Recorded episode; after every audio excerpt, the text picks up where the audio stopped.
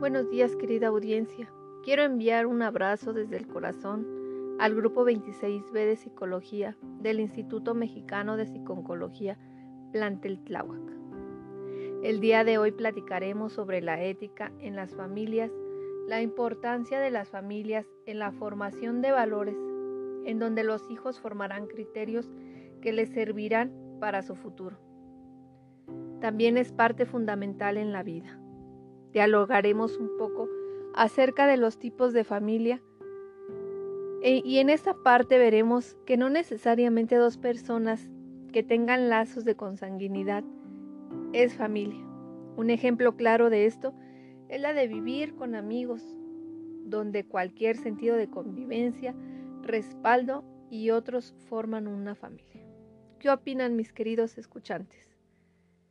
También hablaremos sobre la ética familiar, donde embarcaremos la importancia que es una familia, tanto internamente como externamente. ¿eh? También veremos lo importante que es una familia para la formación de los valores de los pequeñitos. Los padres son un eslabón clave en la formación de la familia. El aporte que la familia da al hijo es muy importante, ya que en la misma familia donde estos hijos crecerán, formarán sus criterios, valores y demás. Son la base para un futuro, para que ellos lleguen a ser adultos virtuosos. En toda la formación de los hijos, la ética está presente.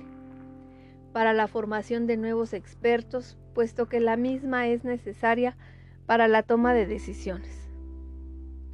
Trataremos de esbozar en esta parte la necesaria presencia de la noción de la familia para el surgimiento de los valores esenciales del niño futuro, hombre en quien recaerá la responsabilidad de convivir y de formar y reformar la nueva sociedad. La obligación de formar hijos fuertes, física y mentalmente, triunfadores y comprometidos con su origen, conocedores de su destino. Es un deber compartido entre el hombre y la mujer. Como resultado, dejo evidente mi admiración por la relación hombre-mujer transformada en familia. A menudo la familia se ha interpretado como un espacio de estabilidad y de organización jerárquica entre sus miembros, permaneciendo esta característica como uno de los elementos comunes de la vida familiar. Además, familia indica arraigo, a vínculos sólidos entre varias generaciones, que aseguran la entre miembros, permaneciendo esta característica como uno de los elementos comunes de la vida familiar. En la vida familiar pues sabemos que hay ciertos factores, tanto exteriores como interiores, que afectan a una familia, los cuales afectan a los gustos y preferencia de las familias. Por ejemplo, según la ética familiar, un factor externo desde el exterior, ¿cuál puede ser? La cultura comercial y económica en la que vive nuestra sociedad. Esto sin duda alguna pues afecta a nuestras familias, pues ya que estamos influenciados por tanta publicidad, la televisión y el cine, pues aquí por ejemplo evaluamos las relaciones amorosas por su capacidad de producir el romance y la pasión. La familia no es un sistema autónomo, impermeable. Las influencias del entorno, los cambios sociales, políticos, económicos e ideológicos han modificado profundamente el estilo educativo de la familia en nuestro país. La familia educadora del futuro debe reconstruir una educación familiar llena de simetría y llena de sentido común, donde tenga fortalezas, criterios, principios que han de responder a los restos presentes y el futuro. Y dado el corte generacional, hay que aprender de los fracasos y éxitos del presente. Muchas familias funcionales son maestras en buenas prácticas de la investigación. ¿Por qué la familia está?